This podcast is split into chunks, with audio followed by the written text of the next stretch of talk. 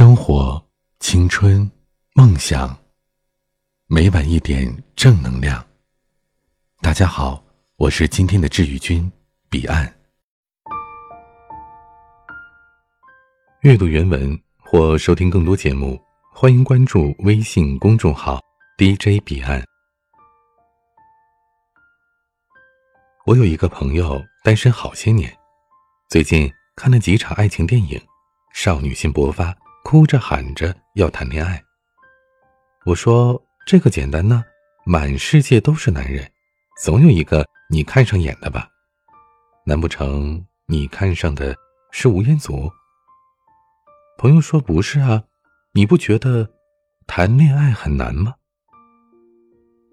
哪里难了？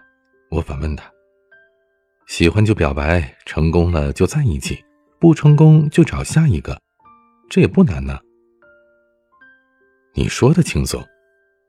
朋友白了我一眼。就算是第一眼看上了，总得找机会说话吧？万一聊不到一块儿怎么办？两个人都不说话，给谁默哀呢？等有了共同话题，就得考虑将来一起生活，这是不是又得一堆问题？到我这年纪，恋爱多数都是奔着结婚去的，我总不能等结婚了才发现不合适再离婚吧？哦，他今年二十七了，家里催婚，已经催了两年。朋友又说：“真的，感觉自己都快不会谈恋爱了。一般这种时候，都应该我出马了，告诉他，爱情很美好，恋爱很温馨，喜欢就要上一类的话，灌一碗鸡汤，打一打鸡血，安慰。”加鼓励，但我仔细想了想他那一连串的问句，发现我没有办法说这样的话。再仔细想想，周围单身的朋友一大把，年龄相仿，境遇相似，每年的愿望都是脱单，但一直都没有实现过。也不是没有，好像还挺合适那样的人，但是都没有走到一起。从什么时候开始，谈恋爱变得这么难了呢？想想我们上学的时候，好像一切都很容易。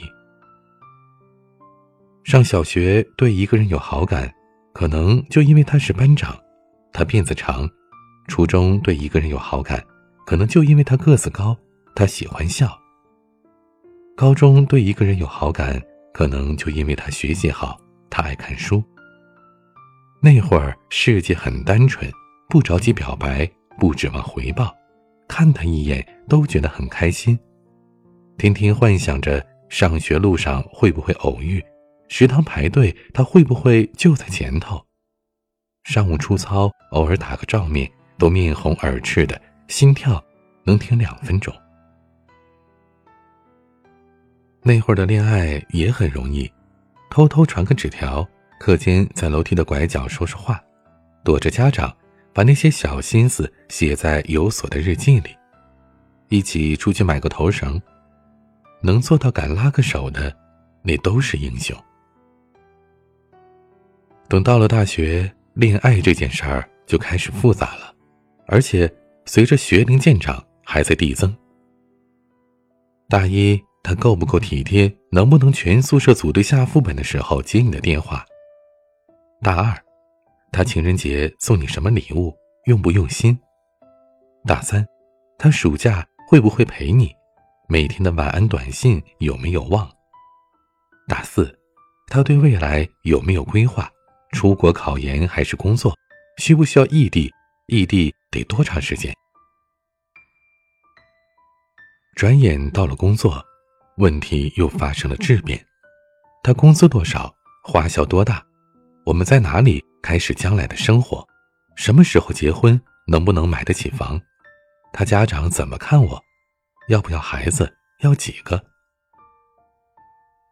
这就好像学游泳，一开始只要不淹死就行，后来开始讲究姿势，姿势对了还得讲究力度，力度对了就要追求速度，发展到最后，标准泳池里不能一口气游个来回，你还好意思说你会游泳？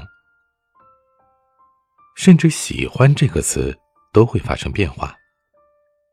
年少时候的喜欢是找不同，越标新立异的越招人喜欢，越是和自己不一样的就越吸引你的注意。你活泼，他安静，他坐在那里身上就有一道光。他抱着个篮球拍拍打打，你在教室一待就是一天。你一拢头发，他就看你一眼。而一旦到了适婚的年纪，喜欢就变成了找相同，兴趣、爱好、性格、家庭背景，有一点相悖就多一道坎儿。你抱着电脑看韩剧，他说你俗不可耐；他一回家就打游戏。你说他没有上进心，说多了必然争吵，吵多了一拍两散。所以歌里唱的“我不想不想长大”，不是唬人的。年龄越大，谈恋爱就越难，因为已经不再是你喜欢我，我喜欢你就可以在一起的年纪了。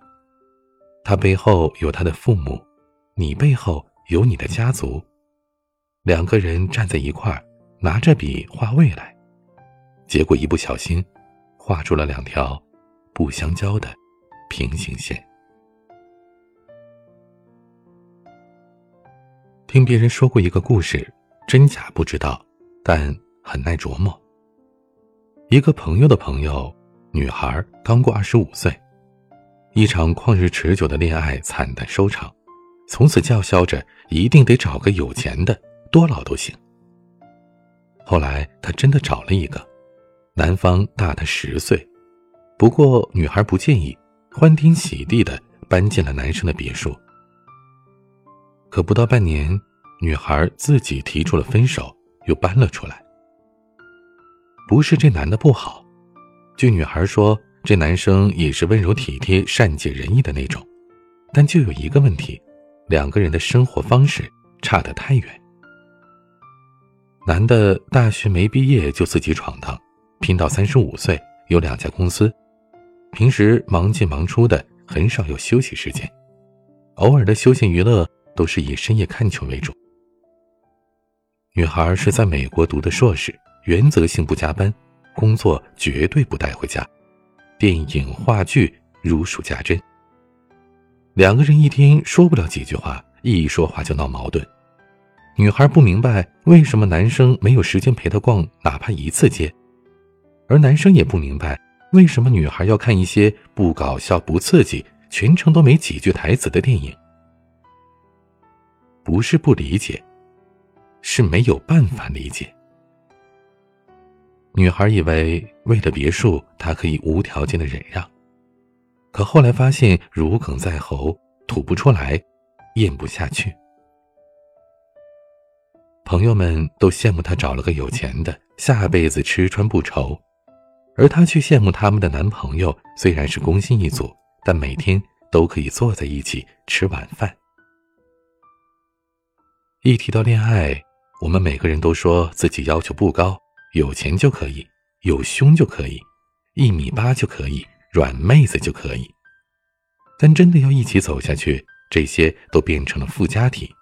答对了加分，但能不能通过考试，看的反而不是这些。有时候一想前路艰难，我们就退缩了。反正一个人好像也挺舒服的，犯不着拿两个人生活的繁琐和磨合来折磨自己。于是，很长的时间里都是一个人。于是每一年结束，计划表当中脱单的后面，都画了一个叉。于是，情人节闺蜜爽约去陪她临时取消加班的男朋友，而你带着刚化好的浓妆，缩在沙发里刷手机，外卖叫了一份单人餐。于是，酒局未能成型的好哥们儿在家里哄老婆，你重新打开电脑鼠标，停留在熟悉的游戏上。犹豫着，是不是要再打一盘？于是你又翻开了朋友圈、微博，看看那个人在干什么。看到他也是一个人过，你长出了一口气，然后在下面留言：“情人节快乐。”